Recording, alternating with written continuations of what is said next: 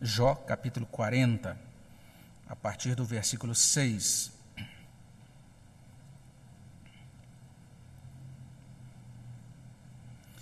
Nós vamos fazer como procedemos na semana passada. Né? Na semana passada a gente não fez a leitura do trecho da pregação antes da pregação.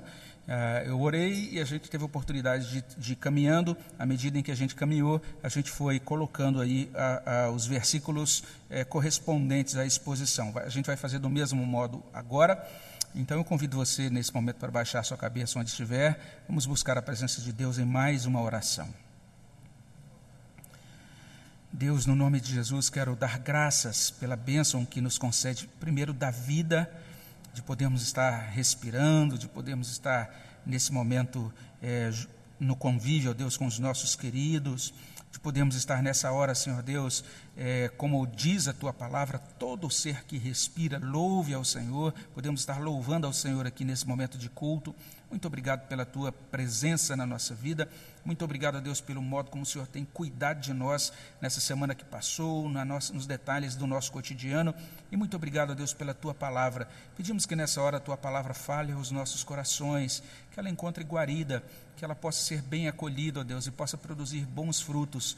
Ó Deus, não olha para a nossa pequenez, para as nossas para os nossos pecados, mas que cobertos pelo sangue de Cristo e ajudados pelo Teu Espírito, nós possamos ser nutridos, possamos ser fortalecidos e ajudados pelo Senhor. Assim como o Senhor fez intervenção na vida de Jó naquela ocasião e moldou, transformou, impactou a vida dele com a Tua palavra, que seja assim também no nosso coração, é o que pedimos no nome de Jesus. Amém, Senhor Deus. A gente corre dois perigos na nossa vida espiritual, e aqui eu vou usar uns termos que a gente usava lá, que eu usava lá nos tempos de adolescente em Brasília. A gente corre aquele erro de ser miolo mole. Não sei se você já usa essa expressão, já ouviu essa expressão antes. Esse é um dos perigos que a gente corre na vida espiritual. O segundo perigo é da gente ser cabeça dura. Então, ou miolo mole ou cabeça dura, essas duas coisas não são muito boas. O miolo mole é aquele que acredita em tudo, é aquele que acredita muito fácil. Ele crê sem pensar, ou ele pensa muito pouco enquanto ele crê, ele não faz muitas perguntas, então ele é fácil de, de se deixar levar, ele é fácil de se enganar. E nesta, nesses tempos de pandemia, eu tenho de vez em quando assistido a alguns documentários. Né? Eu pego essas séries documentários e normalmente essas séries que falam sobre religiões ou seitas. E impressionante, a gente ouve assim cada história, a gente vê cada situação né, de grupos que começaram determinada reunião ou atividade e com, sob determinado, determinada liderança, conduzidos por determinada pessoa, e aquele negócio era uma coisa totalmente esquisita, era uma crença totalmente distorcida, e eles foram juntando gente em torno deles e criaram grandes movimentos, é, na verdade, grandes ajuntamentos de miolos moles. É, o miolo mole, ele, ele ele crê com facilidade. E exatamente por isso, porque ele não discerne bem, ele não pensa muito no que crê, ele acaba é, sendo confuso. Ele diz que crê em Jesus Cristo, mas ele também tem medo do curupira e do eter de Varginha, tudo isso ao mesmo tempo. Ele não consegue ter uma base muito segura nas suas crenças. Mas quando olhamos para a palavra de Deus, em Mateus 6, 26 e 28, a gente tem Jesus nos convidando ali para uma fé inteligente. Ele, diz, ele usa esses verbos: observai, e em seguida, considerai. Quer dizer, pense, raciocine. É como se Jesus estivesse dizendo que o seu culto seja fervoroso, que a sua devoção seja sincera, mas que também seja uma devoção pensada, como diz Paulo em Romanos 12, uma, uma, uma devoção, um culto racional ou um culto espiritual. A gente tem de tomar cuidado com esse perigo, esse perigo da gente desligar a chave da mente quando a gente está lidando com as coisas da religião, para que a gente não seja como aquelas pessoas mencionadas por Paulo em Efésios 4,14. Ele diz assim: como meninos agitados de um lado para outro, levados ao redor por todo o vento de doutrina, pela artimanha dos homens, pela astúcia com que induzem ao erro. Então, esse é o primeiro perigo a ser evitado, não seja um miolo mole. A gente precisa evitar esse perigo. Mas tem um segundo perigo, que é o perigo de ser cabeça dura. Cabeça dura é um indivíduo teimoso, é um indivíduo que, na verdade, é o oposto, ele questiona demais, ele desconfia demais, ele tem muita dificuldade para acreditar, para amar, para se comprometer, para se devotar. Ele fica o tempo todo construindo muros dentro da cabeça dele para se afastar daquela fé simples e sincera em Deus, que é a fé da Bíblia. Deus está falando com esse homem sofredor, esse homem chamado Jó. Deus está fazendo muitas perguntas a ele. Eu falei na semana passada que Deus faz mais de 70 perguntas a Jó nas duas falas dele, a partir do capítulo 38. Deus está conduzindo Jó, Deus está pastoreando Jó, para que Jó não seja cabeça dura. Vamos entender isso melhor. As nossas perguntas sobre ah, as ações de Deus na nossa vida, as ações de Deus nesse mundo, as nossas perguntas podem ultrapassar aquela linha que separa a dúvida espiritual honesta do cinismo descrente. É algo muito sério isso, é como se tivesse essa linha que divide esses dois campos. A gente pisa daqui para trás da linha e a gente permanece sendo um crente sincero que até tem dúvidas sobre determinados modos da ação de Deus, mas a gente continua amando a Deus, a gente continua se alegrando em Deus, a gente continua servindo a Deus de todo o coração. Mas tem o outro lado da linha. Se você pisa daquele outro lado, você se torna um cínico, você deixa de ser crente, você vai se juntar àquela multidão dos que questionam por questionar, dos que questionam para brigar com Deus, questionam a Deus por ou enquanto se afastam de Deus. E eles se afastam, e quanto mais se afastam, mais questionam. Jó tinha que ser preservado desse perigo. Deus está fazendo uma intervenção nesse ponto do livro de Jó para abençoá-lo, para preservá-lo. E é, é, exatamente por isso que Deus fala nesse ponto, não apenas com Jó, mas ele também fala conosco. E nesta fala, que é seguida aí da resposta de Jó, nós somos conduzidos a duas verdades que são bastante simples, mas elas não apenas são simples, mas elas são poderosas. A primeira verdade, que está aí desde o capítulo 40, verso 6 até 41, 34, é que Deus governa bem demais. Essa é a primeira verdade. A segunda verdade, que está no capítulo é, 42, de 1 a 6, é que Deus perdoa bem demais. Então, nós vamos tentar entender isso melhor, vamos olhar isso mais de perto, vamos olhar isso aqui no texto. A gente pode notar, então, já a partir do capítulo 40, verso 6, que Deus governa bem demais. É o próprio Deus que desvela essa verdade nessa fala dessa segunda fala dele ao patriarca Jó, a gente pode dividir essa fala de Deus aqui em três partes. Tem uma introdução do verso 6 até o verso 14, e depois tem duas descrições de animais impressionantes. Primeiro, o hipopótamo, que algumas traduções trazem aí o behemote, de 40, 15 até 24, e segundo, o crocodilo, que algumas traduções vão trazer assim, o leviatã, 41, de 1 até 34. Quando a gente olha para, essa, para, essa, para esse discurso de Deus, é, percebemos que ele inicia com Deus falando mais uma vez do meio de um redemoinho ou do meio de uma tempestade. Verso 40 versículos, capítulo 40, verso 6. Então o Senhor, do meio de um redemoinho, respondeu a Jó. Mais uma vez, a gente já explicou isso no sermão anterior. Deus está falando, e ao mesmo tempo que ele fala, ele se vela, ele se esconde em terrores, destacando a sua majestade, destacando a majestade da sua santidade. E quando Deus se revela, é a, a, primeira coisa que ele faz é convidar ou convocar Jó a se aprumar, a se ajeitar, a se aprontar como homem, assumindo a sua condição humana, estando pronto agora para ser questionado por Deus. Verso 7: Cinge agora os lombos como homem, eu te perguntarei e tu me responderás. E foi dessa expressão eu te perguntarei, tu me responderás, que nós tiramos os títulos do sermão da semana passada e também do sermão dessa semana. E em seguida, logo depois de chamar Jó para aprumar-se, para se posicionar, para responder às perguntas, Deus apresenta a pergunta-chave, a pergunta central, a questão teológica, a questão doutrinária central dessa segunda fala. Verso 8: Acaso anularás tu de fato o meu juízo? Ou me condenarás para te justificares? Essa pergunta é muito importante aqui. Em outras palavras, a questão aqui é a seguinte: o ser humano pode acusar Deus, O ser humano pode dizer que Deus está errado, ou seja, Deus está agindo com injustiça no modo como Deus está governando a vida, no modo como Deus está governando o mundo? Isso é muito pertinente para a época de Jó, para o contexto de Jó, para a situação individual, familiar de Jó. É extremamente pertinente para esse tempo atual em que nós temos todo o nosso globo envolto com esse grande problema da pandemia da Covid-19. Observe bem, existe aí um questionamento da justiça de Deus, aparecendo aí nesse verso 8: Anularás tu de fato o meu juízo? E essa expressão que é traduzida aí por juízo é literalmente isso. Você está questionando a minha justiça, daí a tradução da NVI. Você vai pôr em dúvida a minha justiça. E a gente vai notar não apenas a questão da justiça, mas a questão do governo de Deus. Então está sendo questionada a justiça do governo. Será que esse governo de Deus sobre a vida, será que esse governo de Deus sobre o mundo é, é realmente um governo justo?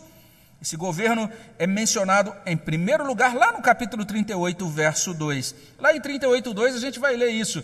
Quem é este que escurece os meus desígnios? E essa palavra traduzida por desígnios ali é a mesma palavra que é traduzida por conselho no capítulo 42. E mais uma, e aqui em 42, no finalzinho, 42, 2, nós temos Jó falando, e ele vai usar alguns termos que chamam a atenção para essa questão do governo de Deus. Veja lá, capítulo 42, 2: Nenhum dos teus planos, ou seja, é um Deus que tem planos, um Deus que está executando um propósito dentro da história. Olha o versículo 3, ele diz: Quem é aquele, como disseste, que sem conhecimento encobre o conselho? E ele cita agora 38, verso 2. Então ele usa mais uma vez essa expressão conselho, a ideia de uma deliberação, de um projeto, de um propósito de Deus. Será que esse propósito, o modo como Deus encaminha esse propósito, é justo dentro da nossa história, dentro da história do mundo? Então, trocando em miúdos, Jó estava quase dando a entender que Deus estava sendo injusto no trato com ele. Ele não diz isso explicitamente. Mas se Deus faz essa intervenção nesse momento, é porque Deus conhece o coração de Jó. Ele sabe que Jó chega no seu limite. A gente tem uma, uma organização dessa doutrina ou dessa ideia no Novo Testamento. Paulo escreve aos Coríntios, ele vai dizer lá no capítulo 10 da primeira carta, que Deus ele nunca nos testa, ele nunca nos deixa ser é, tentados além da nossa capacidade. Nós podemos até passar por testes muito duros, mas Deus sabe o nosso limite e no momento certo Deus faz as suas intervenções. Então nós temos aqui um Jó que estava quase escorregando, quase caindo, quase ultrapassando aquela linha que o tornaria um cabeça dura.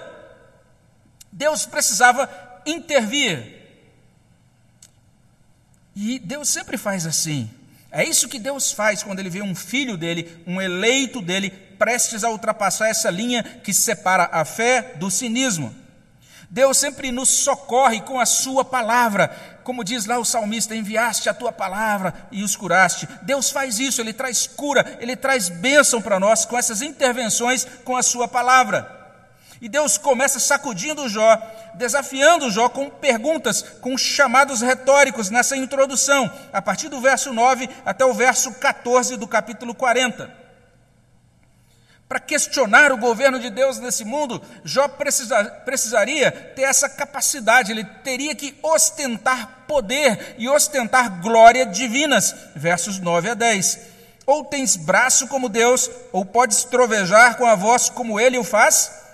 Orna-te, pois, de excelência e grandeza, veste-te de majestade e de glória. Para questionar o governo de Deus no mundo, Jó teria de conseguir exercer um governo moral perfeito. Ele te, teria que saber a hora certa, a medida certa, a, a ocasião certa para castigar os maus, sem nunca cometer nenhum erro, de 11 até 13. Derrama as torrentes da tua ira, atenta para todo soberbo, abate-o olha para todo soberbo, humilha-o, calca aos pés os perversos no seu lugar. Ou seja, quando o perverso estiver ali no lugar dele fazendo a, a perversidade, que naquela hora ele seja castigado. Porque um dos, um dos temas do livro é exatamente esse. Por que, que Deus não castiga aqueles que estão cometendo o erro na hora que eles cometem? Porque Deus parece que está castigando alguém que nunca cometeu nenhum erro. Verso 13: Cobre-os juntamente no pó, encerra-lhes o rosto no sepulcro. Ou seja, Jó, você tem que ter essa capacidade de enviá-los, inclusive, para o reino dos mortos. Se Jó conseguisse fazer isso, então o próprio Deus reconheceria a autossuficiência de Jó. Verso 14. Então também eu confessarei a teu respeito que a tua mão direita te dá a vitória. Veja, são convites, são posicionamentos, palavras de Deus retóricas. Nós sabemos que Jó não seria capaz de nenhuma dessas coisas mencionadas aqui. Jó não possui onipotência, Jó não possui glória, Jó não possui majestade divina. Jó não possui essa capacidade de ser perfeitamente justo e todo-poderoso na aplicação de castigo aos homens maus. Jó não se iguala a Deus quando se trata da justiça moral. Mas não apenas isso. Jó também não conseguiria, não era capaz de subjugar nem mesmo duas criaturas de Deus. Essas criaturas aqui são designadas por nomes enigmáticos, então, de fato, lá no texto hebraico, você vai encontrar esses nomes: Behemoth e Leviatã. E tem toda uma discussão sobre o que são esses seres e tudo mais. Existem, existe inclusive alguns que é, levantam a hipótese aqui de Deus estar mencionando animais pré-históricos, semelhantes ao, na, no tempo dos dinossauros ou coisa assim. Mas eu acredito, e aí por causa disso, até por essa fidelidade literal ao que consta no texto hebraico, algumas traduções como a revista e corrigida, e inclusive algumas traduções novas, como a nova Almeida atualizada, a nova versão internacional. Ah, se você der uma olhadinha lá nelas, ah, nesse ponto aqui do livro de Jó, elas, ele, elas vão usar esses nomes mesmo, Behemoth e Leviatã. Mas a nossa tradução, revista e atualizada, ela traduz, ela faz questão de traduzir esses termos hebraicos como hipopótamo e crocodilo. E eu creio que é uma boa tradução. Eles estão caminhando nessa direção, que eu acho que é uma, uma, uma caminhada bem é, razoável, de entender que Deus está usando esses títulos aí, desses animais, ah, que a gente de fato não consegue identificar com clareza lá na literatura antiga, apenas como é, é, usando uma linguagem poética, figurada, reportando-se exatamente a esses animais mesmos, ao hipopótamo e ao crocodilo. Esse primeiro animal, designado de Behemoth ou hipopótamo, diz o texto, ele é surpreendente. Ele é uma obra-prima da criação de Deus. É isso que o texto vai dizer sobre ele. Ele é um animal herbívoro de estrutura óssea e muscular muito densa, está aí de 15 até 20. Contempla agora o hipopótamo que eu criei contigo, que come a erva como o boi, sua força está nos seus lombos, seu poder nos músculos do seu ventre, endurece a sua cauda como cedro, os tendões das suas coxas estão entretecidos, os seus ossos são como tubos de bronze, o seu arcabouço como barras de ferro. Ele é obra-prima dos feitos de Deus. Quem o fez, o proveu de espada. Em verdade, os montes lhe produzem pasto, onde os animais do campo folgam. E depois de se alimentar, esse animal descansa sobre as plantas aquáticas.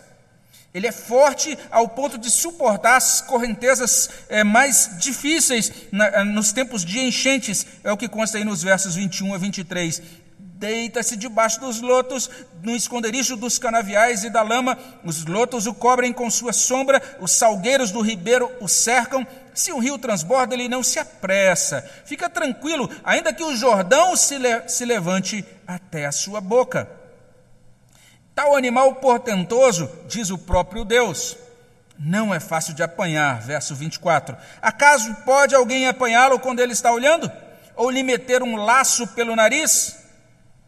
Deus está dizendo a Jó: contempla, olha aí, capítulo 40, verso 15. Contempla Medita nisso, reflete, assim como Jesus disse aos seus discípulos ali no Sermão do Monte, quando ele diz: Observa, observem as aves do céu. Dêem uma olhada lá nos lírios, contemplem, observem, aprendam. Deus está dizendo: contempla agora. Jó, você consegue subjugar Behemote? E prosseguindo, eis o Leviatã, ou crocodilo, ainda mais perigoso, porque o primeiro animal é um herbívoro, mas agora não, nós temos um animal carnívoro, um predador, perigoso, difícil de capturar, difícil de subjugar, como vemos nos versos 1 e 2 do capítulo 41. Podes tu com anzol apanhar o crocodilo ou lhe travar a língua com uma corda? Podes meter-lhe no nariz uma vara de junco ou furar-lhe as bochechas com um gancho? Ele, é esse animal não pode ser pescado, é um animal difícil de ser apanhado. E veja só, será que o crocodilo terá medo de Jó? Será que o crocodilo suplicará a Jó por clemência? Será que o crocodilo negociará com Jó e se deixará prender em uma gaiola ou uma coleira? Versos 3 a 5. Acaso te fará muitas súplicas ou te falará palavras brandas? fará ele acordo contigo ou tomá-lo-ás por servo para sempre? Brincarás com ele como se for um passarinho, ou tê-lo-ás preso à correia para as tuas meninas? Minha filha, vai lá fazer um passeio na, na, no quarteirão com um crocodilo, leva a coleirinha dele. Será que isso é possível? Estará o crocodilo à mercê dos negociantes do mercado? Será ele um animal fácil de caçar? Pelo contrário, quem não levar esse animal a sério provavelmente sairá machucado. A própria experiência de ser encarado por um bicho desse é assustadora, está aí no capítulo 41, de 6 até o início do verso 10. Acaso os teus sócios negociam com ele, ou o repartirão entre os mercadores? Encher-lhe-ás a pele de arpões, ou a cabeça de farpas? Põe a mão sobre ele, lembra-te da peleja, nunca mais o intentarás. Eis que a gente se engana em sua esperança Acaso não será o homem derribado só em vê-lo? Ninguém há tão ousado que se atreva a despertá-lo. E nesse ponto, então, Deus faz uma, uma pontuação, uma, um, um destaque que vale a pena a gente prestar atenção.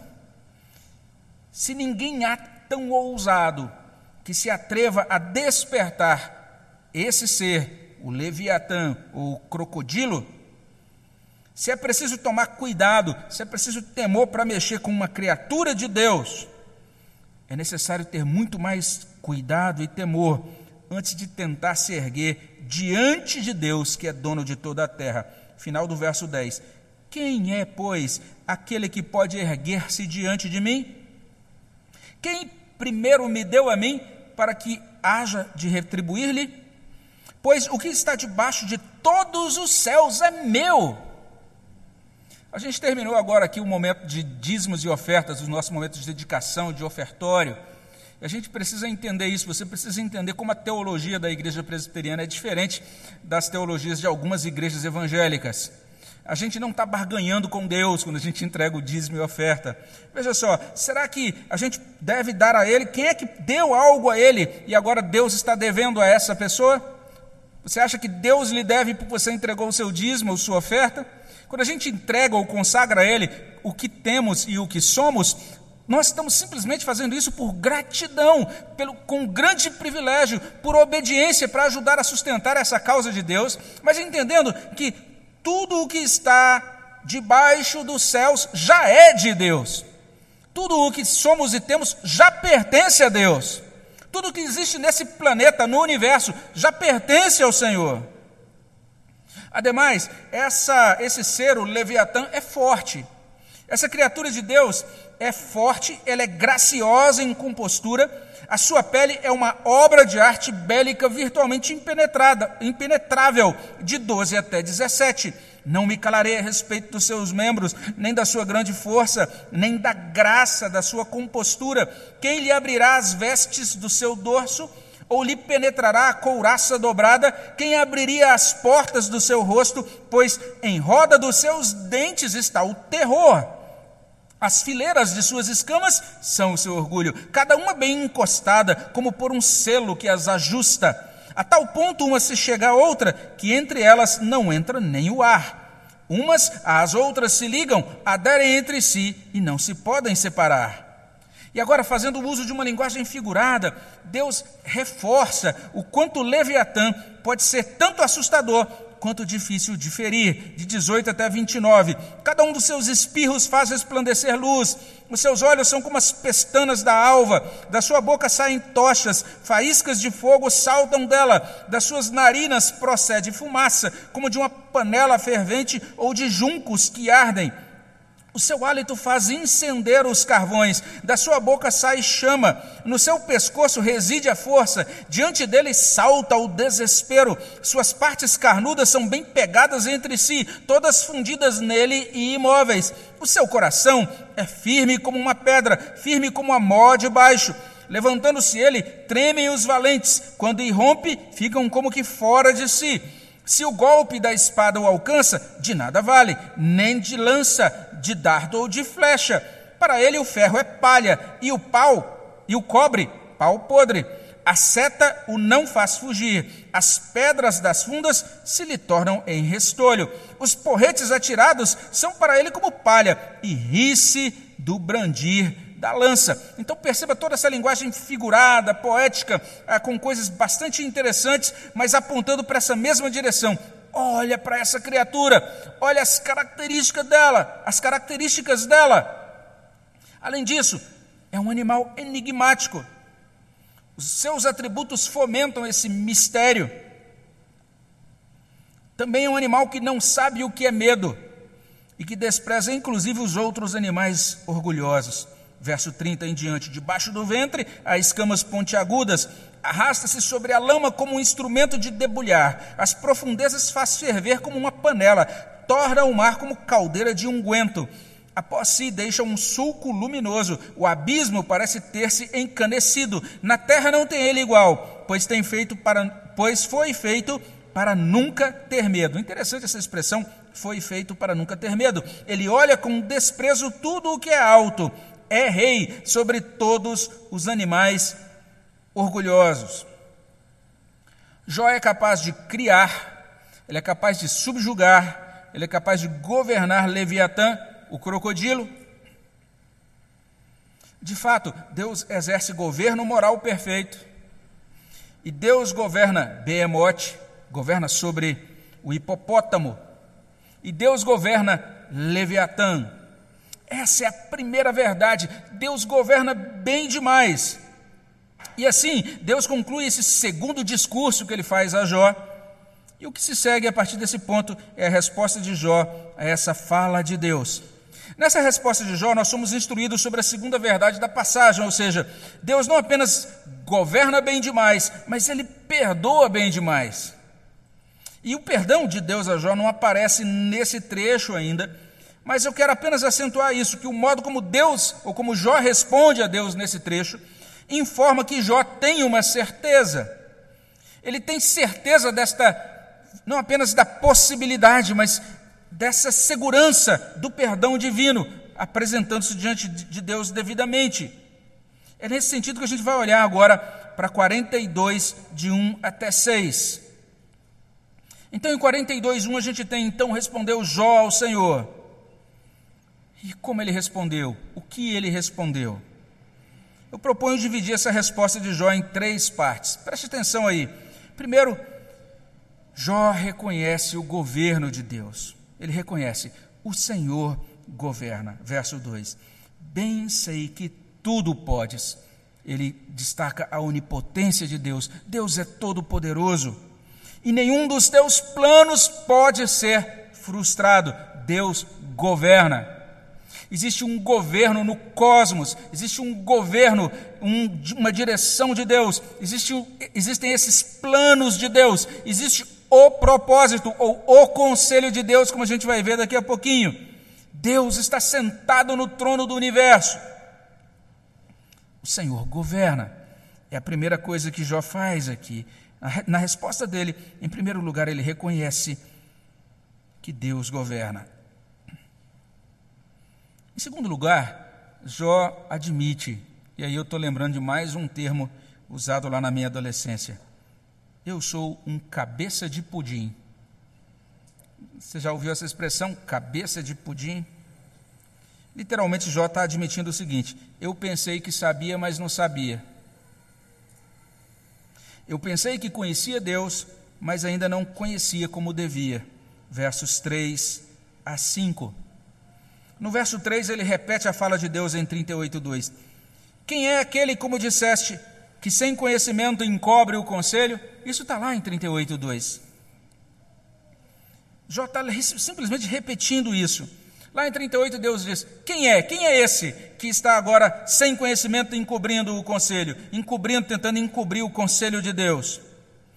Jó está dizendo: É isso que eu estava tentando fazer, ele estava admitindo isso.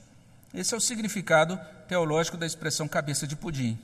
É você admitir que o quanto você é falível nas suas tentativas, o quanto você é tolo nos seus empreendimentos. Jó admite que Deus estava naquela fala é, dizendo muito sobre ele. E daí ele prossegue: Na verdade, falei do que não entendia.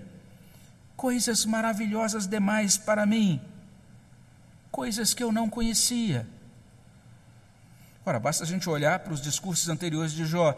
A gente vai ver que, dentre todos os que falam, Jó é, é aquele que mais demonstra, vamos dizer assim, conhecimento espiritual, especialmente o que mais demonstra conhecimento do Evangelho. Basta também a gente olhar um pouco antes, no primeiro capítulo de Jó. Nós temos ali um homem que está servindo a Deus com integridade, com retidão, que está caminhando com Deus, levando Deus a sério, se afastando do mal, temendo ao Senhor, que está periodicamente também preocupado com o bem-estar espiritual da sua família, oferecendo holocaustos em favor da sua família. Um homem, então, que dispunha, vamos dizer assim, de uma revelação nos, naqueles moldes, nos tempos dele, uma revelação muito maravilhosa ou, ou graciosa do Evangelho. Mas agora ele está dizendo, e, e alguém que à luz disso pôde falar muitas coisas proveitosas naquilo que ele colocou ao longo do livro, mas agora ele diz: falei do que não entendia. Coisas maravilhosas demais para mim, coisas que eu não conhecia. Em seguida, no verso 4: Escuta-me, pois, havias dito, e eu falarei. Eu te perguntarei, tu me ensinarás. Ele cita mais uma vez a fala de Deus. Deus mencionou isso duas vezes para Jó, em 38:3, nem 47. Daí, inclusive, os títulos desses sermão, os títulos desses sermãos, desses, desses sermões. Eu te perguntarei. Deus colocou Jó diante dele e disse: Agora, Jó, eu vou te perguntar algumas coisas e você vai responder, você vai me ensinar. Por que, que Deus procedeu assim? Jó está percebendo, então, até nesse detalhe, que, de fato, quando perguntado, ele não tinha nada a ensinar. Ele não conseguia nem mesmo responder nenhuma dessas questões que Deus levantou para ele. Ele entendeu que ele não era apto para ensinar o Criador, para ensinar o Senhor. A partir desse ponto, ele diz no verso 5: Eu te conhecia só de ouvir, mas agora os meus olhos te veem. Como assim? A gente não está diante de um novo convertido. A gente está diante de um patriarca que, inclusive, se você der uma olhada lá atrás, ele vai dizer isso. Era uma referência espiritual e moral na cidade dele, na aldeia dele. Ele era o correspondente àquilo, àquilo que a gente chamaria, chamaríamos hoje de um missionário, um pastor, um obreiro, ou um presbítero cheio de sabedoria, consultado pelas famílias, alguém que consolava as pessoas com a, com a palavra de Deus e com o evangelho de Deus. Ele estava caminhando com Deus dentro daquilo que ele havia recebido de Deus até aquele ponto. Mas agora é, a, ficha cai e ele diz: Eu te conhecia só de ouvir. Ele agora menospreza o conhecimento anterior de Deus. E a gente vai ver ele se gabando desses conhecimentos que ele tinha de Deus nos capítulos 12 e 13. Depois vale a pena você ler novamente Jó, capítulos 12 e 13, e vai perceber Jó se gabando ali de todos os conhecimentos que ele tinha.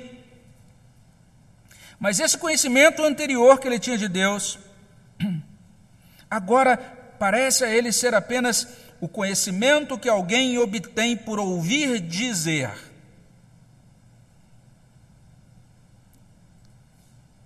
Preste atenção nisso.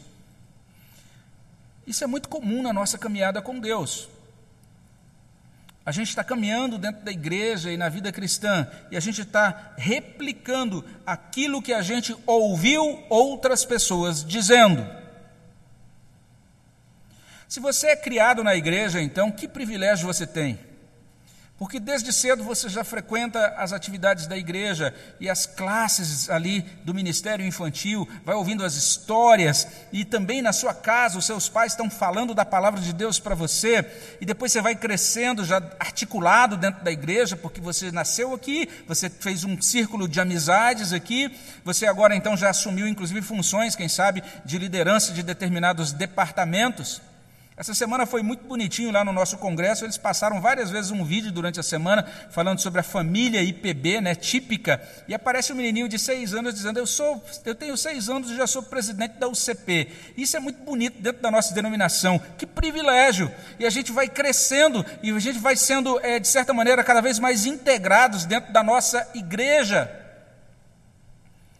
Mas a gente corre risco da gente estar caminhando a partir daquilo que a gente ouviu aquilo que a gente ouviu dos nossos pais, daquilo que a gente ouviu dos nossos parentes, daquilo que a gente ouviu dos nossos amigos de fé, daquilo que a gente tem ouvido então desse nosso círculo de relacionamentos, das pregações, dos sermões. Isso é privilégio.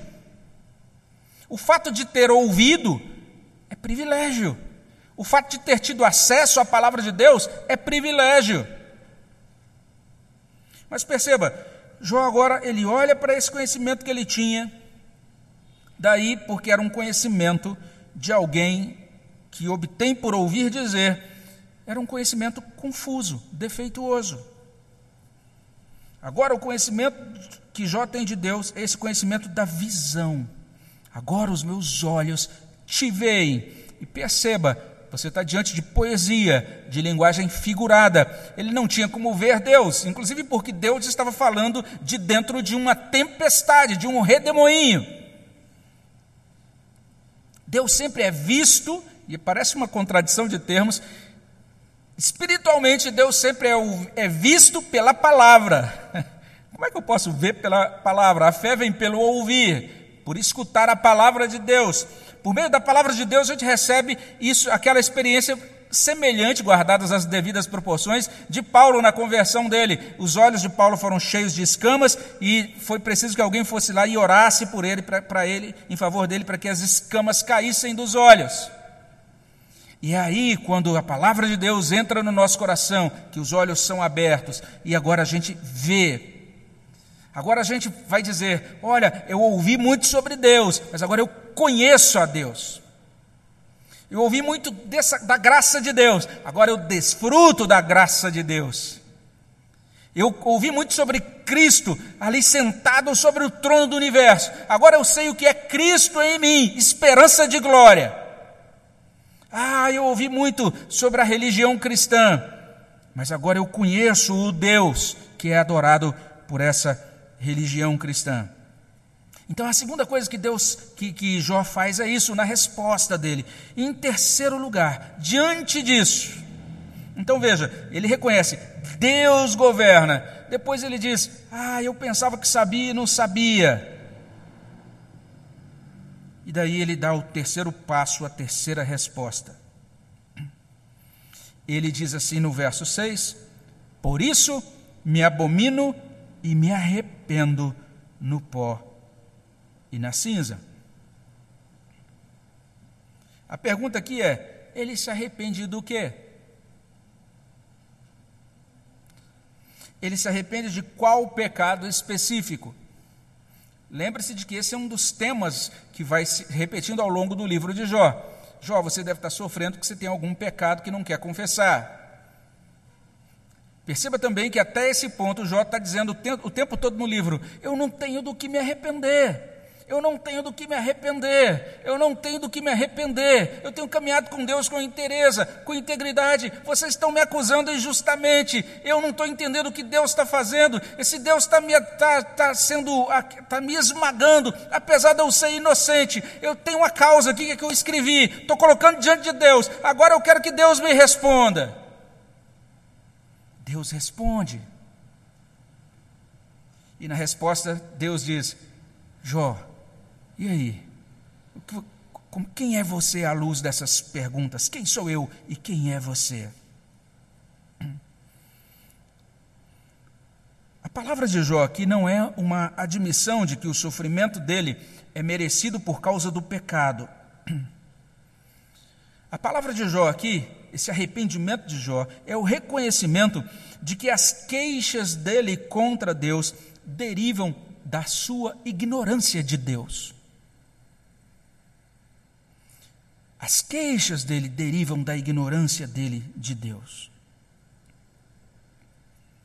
Ele está sendo inserido em um novo relacionamento com Deus.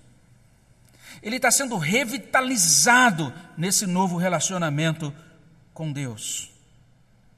A questão do porquê do sofrimento, ela vai para segundo lugar. Agora, o mais importante é com quem eu estou caminhando. Ele vai dizer: Eu agora conheço a esse Deus. Eu conhecia só de ouvir, agora os meus olhos te veem. E eu me abomino e me arrependo no pó e na cinza. Nós temos esse Jó impactado pela revelação. Revelação do quê? Mais uma vez, enfatizo isso. Em nenhuma dessas, em nenhum ponto das palavras de Deus, nem no primeiro nem no segundo discurso, Deus está explicando a Jó a razão do sofrimento dele. Deus poderia, dizer, Jó, agora deixa eu abrir o jogo aqui contigo. Olha, eu estava lá no meu trono e apareceu Satanás e levantou uma questão tal. Aí foi a fase 1. Um. Depois, ó, aconteceu de novo. É por isso que você está assim. Deus em nenhum ponto, em nenhum momento responde, explica essas coisas a Jó. O livro de Jó chega nesse ponto, nós que lemos sabemos por que Jó foi colocado naquela situação, mas Jó nunca soube. O fato é que a revelação que Jó recebe é a revelação da majestade de Deus. E quando ele contempla a majestade de Deus, isso faz com que ele se abomine, ou seja, ele se sinta de, forma abjeta. Ele percebe o quanto ele é, é pecador diante desse Deus. Isso faz com que ele se arrependa. Ou seja, de certo modo a gente pode dizer isso, é, ainda que entenda que do ponto de vista das datas aí é meio ilógico, não é? Mas o que está se cumprindo aqui é, na vida de Jó é uma das teses de Lutero, que ele pregou lá na capela de Wittenberg, e que diz o seguinte: que o cristão deve se arrepender diante de Deus todos os dias.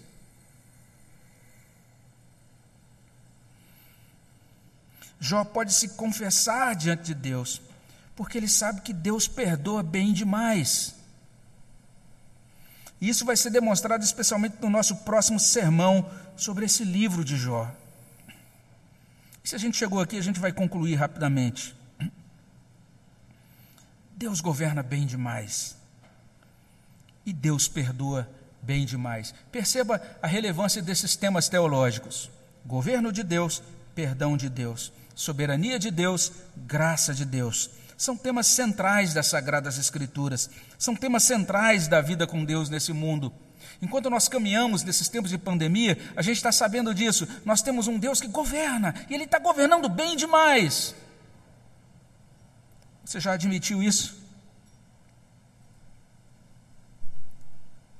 Enquanto Ele está governando, Ele está nos concedendo a graça de podermos renovar o nosso relacionamento com Ele de podermos conhecê-lo mais e melhor, de podermos dizer, aquilo que eu conhecia de Deus até agora era só uma espécie de sombra, de iniciação, agora os meus olhos podem contemplá-lo, agora eu estou podendo perceber mais e melhor a Sua majestade.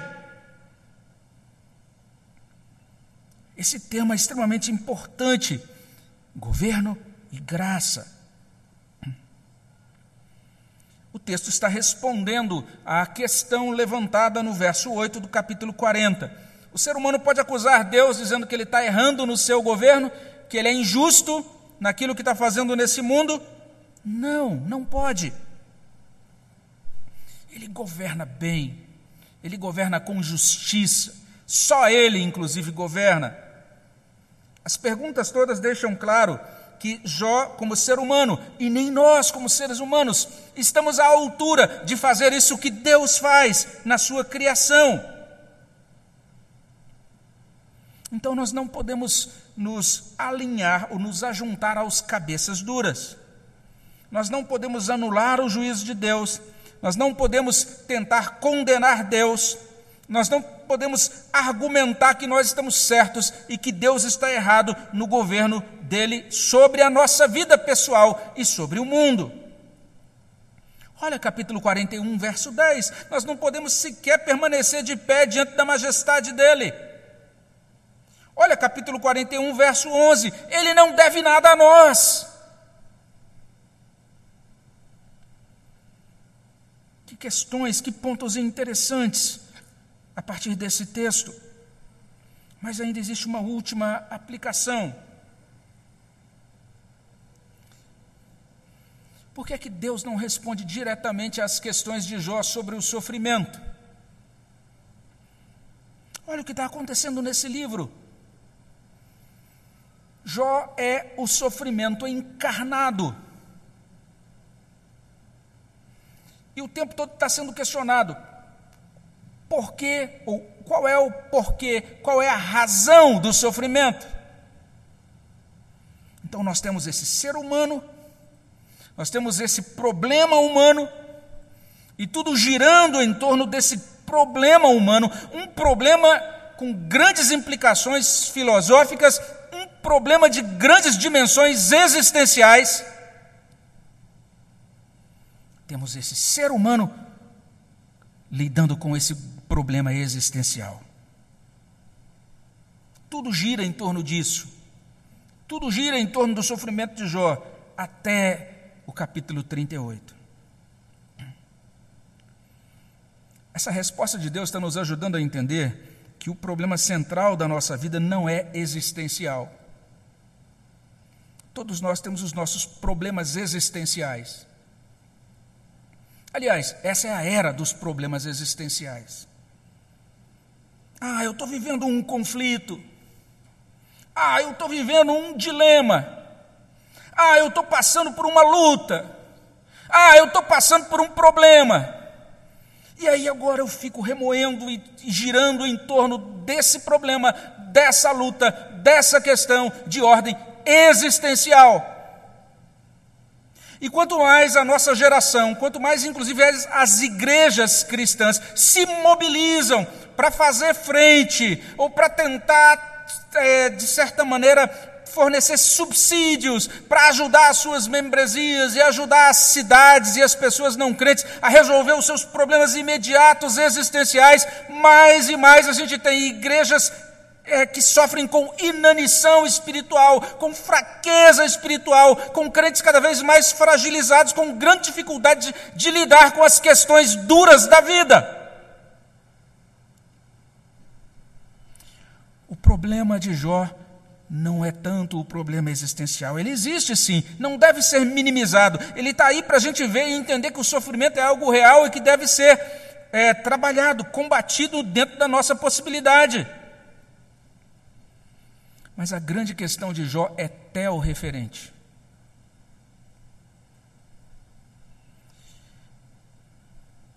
Quem é Deus? E qual a posição dele na sua vida? Nas palavras que Deus dirige a Jó, a atenção de Jó é desviada do seu sofrimento imediato. Jó agora vai ouvir a voz de Deus falando na tempestade. E o que, que Deus, e, que, e o que é que Jó ouve de Deus? Jó ouve isso. Olha para mim, olha para o meu poder, olha para a minha majestade, olha para as maravilhas da minha criação, olha para a minha providência, olha para a minha glória. Deus está dizendo, Jó, olha para mim. Tel referência. Você tem duas maneiras de caminhar na sua vida: centrado no seu sofrimento, nas suas angústias, nos seus conflitos. Ou você pode viver essa vida centrado na majestade de Deus. Uma vida que é consignada, que é ajustada pela perspectiva da soberania de Deus, ou uma vida dentro dessa perspectiva que a gente pode chamar de perspectiva terapêutica antropocêntrica, o tempo todo você buscando aquilo que vai ajudar você a resolver você, porque o centro é você. Quando Jó deixa de olhar para ele e dizer, agora eu tenho minha causa, eu quero que alguém ouça a minha causa. Quando isso cai por terra e Jó agora ouve a palavra de Deus, ele diz: Eu me abomino, agora eu conheço a Deus, eu conhecia só de ouvir, agora eu o vejo. Jó recebe graça. É porque ele recebe graça que ele se arrepende. Arrependimento é sempre obra da graça de Deus. E é a partir dessa obra da graça de Deus que Jó vai ser restaurado. A gente vai falar um pouco mais sobre essa restauração no próximo sermão. Por hora, basta que a gente perceba isso e que a gente se coloca diante de Deus e, diz, e suplica a Ele: Deus, concede-me graça semelhante para que eu também possa dizer nessa noite: Eu te conhecia só de ouvir, mas agora os meus olhos te veem, por isso me abomino e me arrependo no pó e na cinza. Lá atrás, quando a gente começou o nosso culto, Abacuque, nós lemos Abacuque 2, que dizia: Diante desse Deus, silêncio. Ele está no seu santo templo, cale-se. Ou seja, reconheçamos o juízo dele e a perfeição dele. Mas agora, quando a gente chega nesse ponto do nosso culto, a gente pode dizer que agora, diante desse Deus, a gente pode responder com louvor, porque se Abacuque 2 termina com essa expressão, cale-se diante dele toda a terra, Abacuque 3 diz exatamente o contrário, diz que nós devemos diante dele agora nos apresentar com louvor sincero, ainda que a figueira não floresça, ainda que não haja é, fruto na vide, nós podemos dizer que Deus é o nosso Senhor e podemos louvá-lo de todo o nosso coração. Vamos louvar ao nosso Deus nesse momento, antes disso, vamos orar. Abençoa a tua palavra no nosso coração, Senhor, que ela produza bom fruto para a glória do teu nome, no nome de Jesus. Amém.